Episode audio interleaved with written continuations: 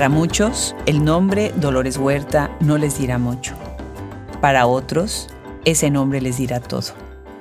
Dolores Huerta fue una de las más valientes líderes y organizadoras de la lucha por los derechos de los trabajadores agrícolas y otros derechos civiles de los migrantes en los Estados Unidos. Cofundadora del sindicato United Farm Workers en 1962, junto a César Chávez, Huerta fue vicepresidenta sindical durante casi cuatro décadas antes de comenzar su propia fundación a principios de la década del 2000. Este libro que presentamos el día de hoy, escrito por Stacy K. Soward, titulado Sí, ella puede, The Rhetorical Legacy of Dolores Huerta and the United Farm Workers, publicado por la Universidad de Texas Press en el 2019, le tomó a ella 20 años escribirlo.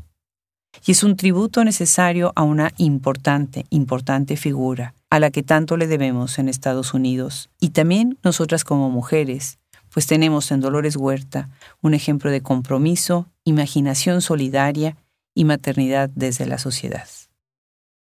Hoy gracias a Benito Taibo, director de Radio UNAM, Jaime Casillas, subdirector de esta estación de radio, a Omar Guillermo III, Rubén Camacho Piña, Emanuel Silva y Francisco Chamorro, este gran equipo en cabina, hacemos posible llevarles el día de hoy desde Filuni 2023 a Stacy Sowers, autora de este libro, y a su lector, Aarón Díaz Mendiburo. Stacy Soward viene de nuestra escuela de comunicación Moody College. Enseña ahí y hace investigaciones sobre las teorías de retórica, comunicación del medio ambiente, género y cultura en las Américas y el sureste de Asia. Recibió su doctorado de la Universidad de Kansas en 2001. Sus investigaciones han aparecido en varios libros y artículos, además que ha sido profesora invitada en el Departamento de Comunicación e investigadora por la Universidad de Texas en El Paso. Actualmente se desempeña como editora en jefe de la revista Quarterly Journal of Speech, una publicación de la Asociación Nacional de Comunicación en los Estados Unidos. Aarón Díaz Mendiburo es doctor en antropología, maestro en trabajo social y licenciado en ciencias de la comunicación por la UNAM. En 2018 finalizó una estancia postdoctoral en The International Migration Research Center de la Universidad de Wilfrid Laurier en Canadá. Sus investigaciones abordan temas relacionados con la salud, la educación, el empleo, las representaciones sociales y las relaciones interculturales de la población agrícola migrante en Canadá. Es investigador en el Centro de Investigaciones sobre América del Norte y profesor en la UNAM. Yo soy Adriana Pacheco y me da muchísimo gusto sentarme con ellos a conversar el día de hoy sobre la gran Dolores Huerta. Bienvenidos.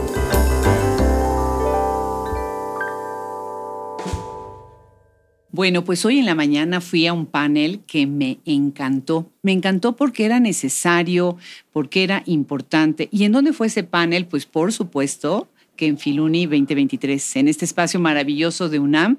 Y ahorita pues me traje a los dos presentadores maravillosos de ese panel, a donde estamos, obviamente, en Radio UNAM. Encantada. Muchísimas gracias a todo el equipo de Radio UNAM. Ha sido una maravilla de semana todo lo que hemos hecho. Nos falta mañana un día más. Muchísimas, muchísimas gracias por apoyar tanto Hablemos Escritoras en estos días. Y bueno, pues tenemos a una investigadora de la Universidad de Texas que me da muchísimo gusto porque vinimos 130 en la maleta del rector y de la doctora Sonia Feigenbaum hasta México para presentarnos en esta maravillosa sala, espacio de una feria de libro. Y bueno, te doy la bienvenida, Stacy Sowards. Bienvenida a Hablemos Escritoras. Muchas gracias por verme vamos a hacer aquí, Stacy dice que no habla bien español, pero yo creo que habla muy buen español, entonces vamos a hacer un mix and we will have a mix and nice conversation in both languages. Stacy, ¿qué haces tú en la Universidad de Texas? Sí, soy una profesora de comunicación en el colegio, se llama en, en inglés The Moody College of Communication, en la Universidad de Texas en Austin Y antes yo era una profesora de la Universidad de Texas en El Paso por 18 años. Wow, qué bien, qué bien. Bueno, pues te fuiste de un lugar caliente a uno más caliente. Sí. ¿Verdad? Y además te tengo que contar, Stacy, mi hija se graduó de Moody. Entonces, bueno, ahí tenemos un, hey, Longhorns, ¿no? Sí, de sí. RTF. Buenísimo. Y junto a ella tenemos a Aarón Díaz Mendíburo. Sí, Mendiburo, Araón Díaz Mendiburo, justamente. Ah, pues Está bien. encantadísima. Él viene de la UNAM y bueno, es, tiene un doctorado en antropología y además contó una cosa fascinante que ahorita vamos a platicar también en el podcast. Bien contenta de tenerte acá, Aaron. ¿Qué haces en la UNAM? Bueno, pues disfrutar, aportar. Soy hijo de la UNAM. Este, desde la licenciatura, magisterio y doctorado estudié en la UNAM y actualmente trabajo en el Centro de Investigaciones sobre América del Norte. Y pues mi línea de investigación por varios años durante mis estudios fue justamente movilidad entre eh, mexicanos, mexicanas a Canadá bajo el programa de trabajadores agrícolas. Y hace tres años y medio empecé a explorar eh, un tema para el cual estoy, digamos, contratado en la UNAM, que es el tema de responsabilidad social empresarial en la industria de la marihuana en Canadá, justamente. Entonces estoy pues trabajando en eso y pues también hago documental como una manera de hacer divulgación de mis investigaciones. Qué maravilla, pues qué interesante lo que están haciendo. Stacy, what a book.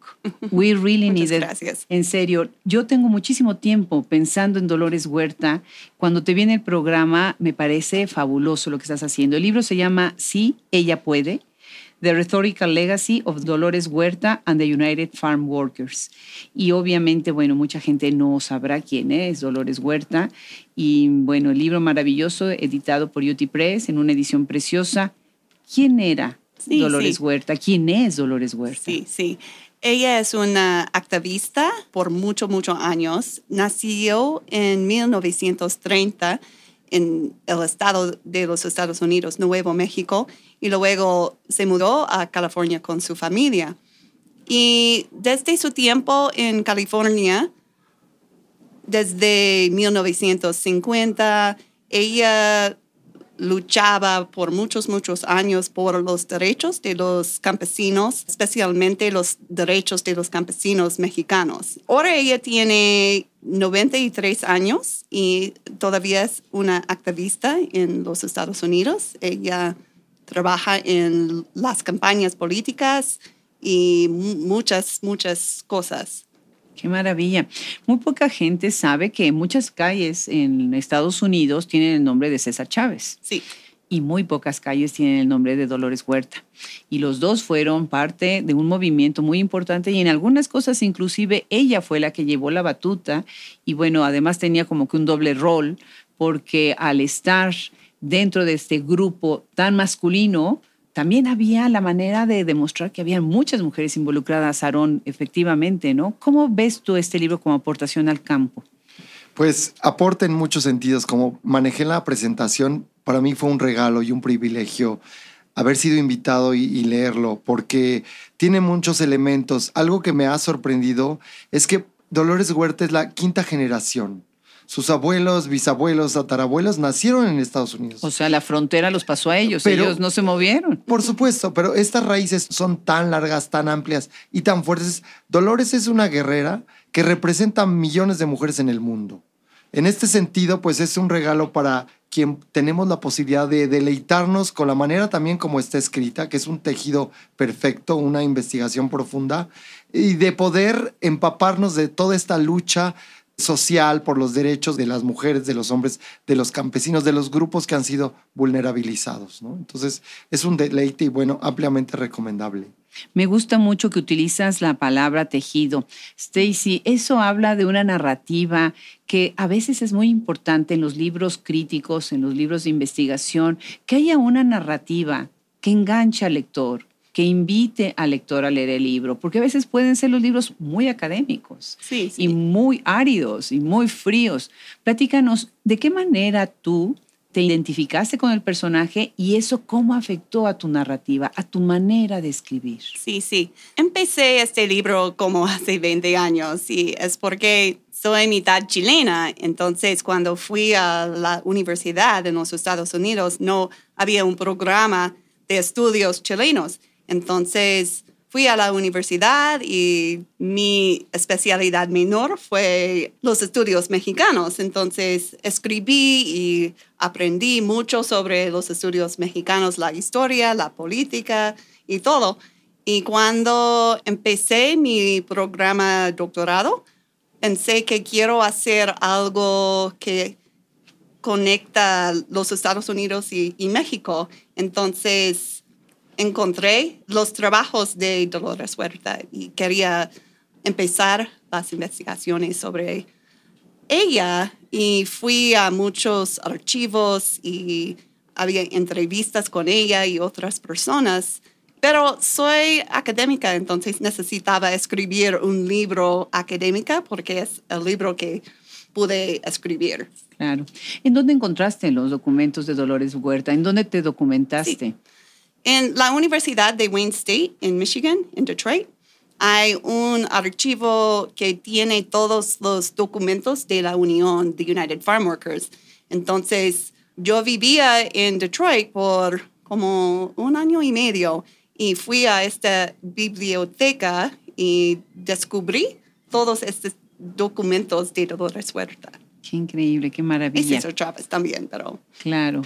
Hay un documental muy famoso sobre Dolores Huerta que ahora me entero que no está accesible para todas las personas, pero ahí se muestran muchos aspectos de esta gran activista y gran luchadora que no se entiende a veces cuál es la base de esto. Ese documental lo enseña muy bien.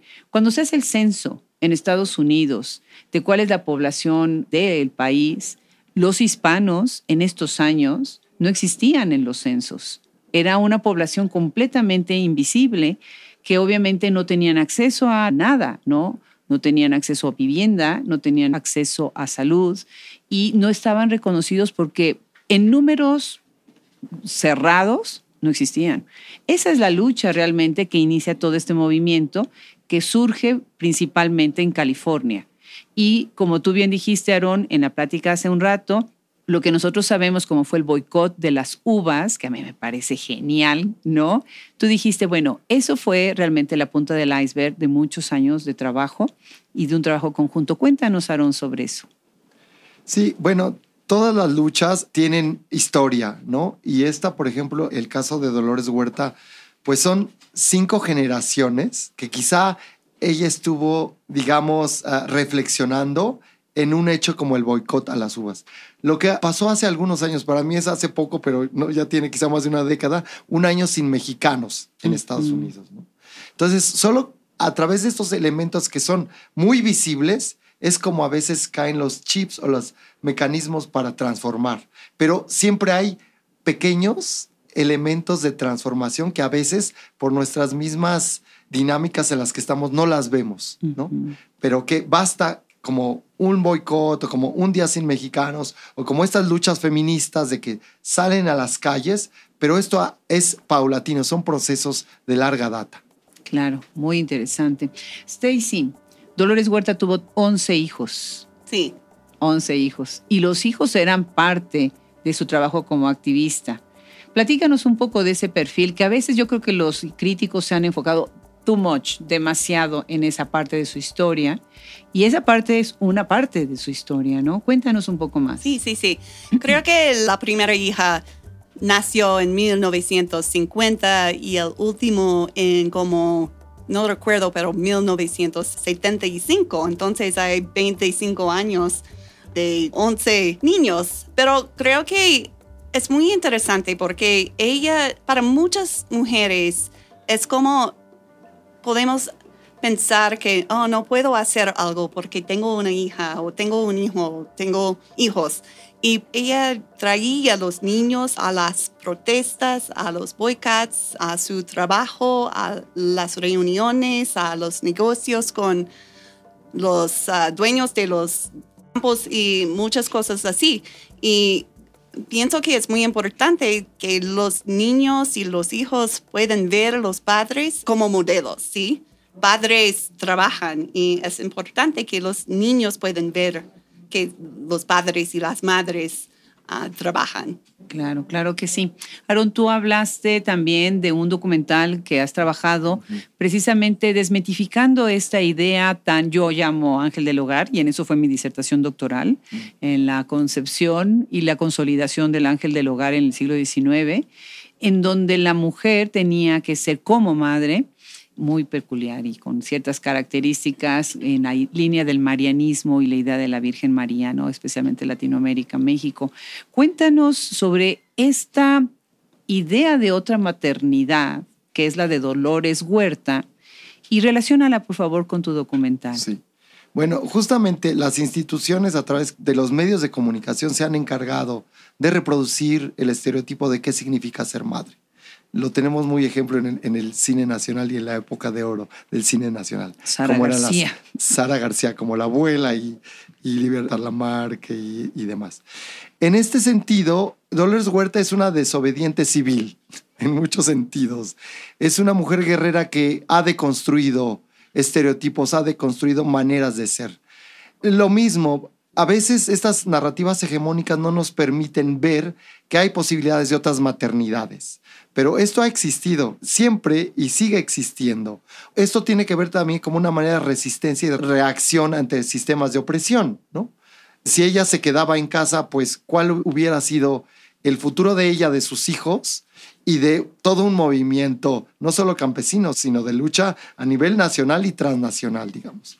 Entonces, en este sentido, pues ella, como muchas otras, como las protagonistas del documental, que son Leti, Betty y Vicky, que son mujeres que se incorporaron a un programa de trabajo transnacional laboral con Canadá, que tienen que dejar a sus hijas, a sus hijos, a sus hijes por ocho meses en México para ir a trabajar, porque son madres solteras o madres viudas donde realmente ellas tienen la cabeza y la responsabilidad económica de sostener. Entonces, la única manera que les queda que el Estado las ha oprimido de tal manera que ven como única manera el migrar, tienen que resignificar el sentido de la maternidad, ¿no? Porque no, no, es, no pueden estar aquí. Entonces tienen que buscar otras maneras.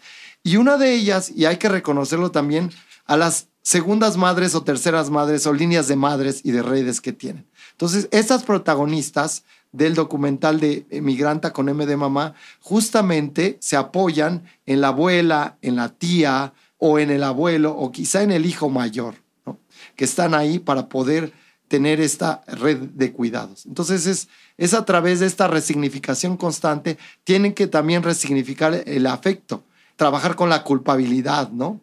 porque finalmente hay siempre cohesión en las zonas, en las comunidades, en las zonas rurales o urbanas, donde hay un patrón de lo que significa ser madre.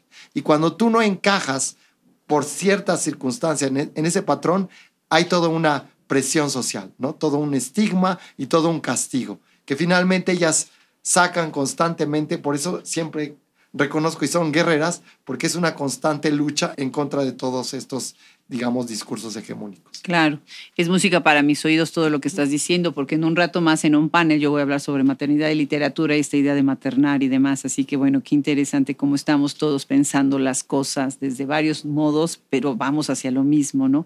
Muy interesante. Stacy, hay una iconografía alrededor de Dolores Huerta. Platíganos un poco sobre qué descubriste en eso. Sí, ella es una icona de los movimientos de los derechos civiles en los Estados Unidos. Pero es un poco raro porque creo que hay muchas feministas saben el nombre de Dolores Huerta, pero afuera de eso hay mucha gente en los Estados Unidos que no, como las calles en los Estados Unidos tienen el nombre César Chávez, pero Dolores Huerta no. Y cuando discuto sobre Dolores Huerta en los Estados Unidos, a veces hay gente que no, las feministas que no uh, la saben. Entonces, ella es una icono, pero al mismo tiempo hay mucha gente que no la saben. Claro, yo creo que esa es la grandeza y la belleza de la investigación, ¿no? Que empezamos a rescatar historias, nombres, resignificamos incluso algunas historias mal contadas. Y yo creo que es muy importante porque son ejemplos. Lo que acabas de decir, Aarón, por ejemplo, de tener otro tipo de ejercer la maternidad, lo que acabas de decir, Stacy, de tener una función tan importante. O sea, para los que no saben qué fue, por ejemplo, el boicot de las uvas, pues fue fenomenal. Empezaron en los supermercados, en todos lados, a decirle a la gente, no compren las uvas que están en estos campos de cultivos donde nosotros estamos trabajando, pero no tenemos ningún derecho. Y Stacy, esta va a ser tu última pregunta y una pregunta más que tendré para Aarón. Yo sé que en este movimiento también hubo blancos, y quiero ser quote, quote, blancos, ¿no? Que se involucraron, figuras importantes que se involucraron en el movimiento para reconocer los derechos de los hispanos. Cuéntanos un poco, porque también ella era muy hábil y fue muy inteligente en tener unas buenas relaciones, pues con figuras que de alguna manera se acercaron al movimiento. ¿Encontraste alguna cosa especial al respecto? ¿Quiénes de la comunidad de gobernantes blanca que se acercó a, este movimiento. En los años 60, César Chávez y Dolores Huerta se ponían muy famosos en los círculos políticos como John F. Kennedy y Robert F. Kennedy. Y cuando se asesinó a RFK, Robert Kennedy, ella estaba en la in the stage with RFK. Exacto. Ella estaba en el escenario cuando asesinan a Kennedy. Sí, sí, sí. Gracias. Entonces, ellos se ponían una parte de la política, pero después de los años 70 habían muchos cambios. Los años en los Estados Unidos de 80 son los años de Ronald Reagan y es un periodo de una política más conservativa y el sentido cambió en esta década. Imagínense la influencia que tenía Dolores Huerta, ¿no? Que estuvo ahí, fue protagonista en primer plano, ¿no? De una cosa, un evento histórico tan importante que marcó la vida de los Estados Unidos. Aaron, ustedes en esta colaboración que están juntos, UNAM, UT, obviamente de acá deben de venir otros proyectos, deben de venir cosas a futuro. Me imagino que esta es una conversación que no termina cuando termina Filoni. Claro, y espero justamente CISAN, a través de la doctora Graciela Martínez Salce, está siempre como preocupada por entablar vínculos con otras universidades y creo que bueno, vamos a seguir colaborando. Recientemente traigo un proyecto sobre cannabis a través de las artes, la deconstrucción del estigma a través de las artes en Norteamérica, colaborando justamente hombro con hombro con un antropólogo que se llama Martí Otañez de la Universidad de Colorado Denver. Entonces, este, pues esto nuevamente ha sido un privilegio el que haya sido, bueno, tenido la oportunidad de, de reseñar, leer, sentir este libro y que, bueno, creo que a partir de esto surgirán otros proyectos directamente con Stacy o con las otras universidades en Estados Unidos. Maravilloso, maravilloso. Stacy, una última palabra antes de que cerremos el podcast. ¿Quieres agregar algo más? Ah, creo que quiero decir que Dolores Huerta es una inspiración y ella creo que da esperanza muy importante a la gente que participa en los movimientos sociales y ella es una inspiración Qué para todos. Claro, claro que sí, para todos nosotros. Pues muchísimas gracias por haber venido, Hablemos Escritoras, muchísimas gracias por hacer este libro, por trabajar juntos, porque nos invitan a repensar tantas cosas. Y bueno, yo les quiero dar las gracias a Omar Tercero, a Rubén Camacho Piña, Emanuel Silva, Francisco Chamorro. Muchísimas gracias. Yo soy Adriana Pacheco. Los invitamos a que nos sigan cada semana en 3Ws, hablemosescritoras.com y en todas sus frecuencias en donde bajen sus podcasts. No se olviden, tenemos un audiobook maravilloso, Andor, de Raquel Aben Vandalen. Hasta la próxima. Hay historias que es fundamental recogerlas, recuperarlas, repensarlas y presentarlas de nuevo al mundo. Una de ellas es la historia de Dolores Huerta. Estamos muy agradecidos con Stacy Sowers por este gran libro y nos da muchísimo gusto haber recibido también en este micrófono a Aarón Díaz Mendy.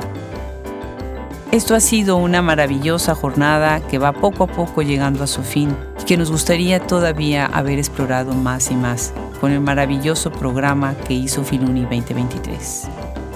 Muy agradecidos a todos los que han acogido al equipo Hablemos Escritoras y por habernos permitido este espacio. Yo soy Adriana Pacheco y nos escuchamos en el próximo episodio y vayan y visiten nuestra página web, vayan y compren nuestro maravilloso audiolibro Andor de la escritora venezolana Raquel Aben Vandalen. En verdad, en verdad que les va a gustar.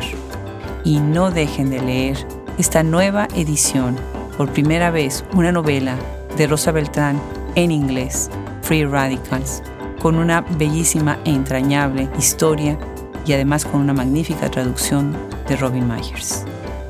Yo soy Adriana Pacheco y seguimos como siempre buscando más y más talento del mundo de las letras. Hasta la próxima.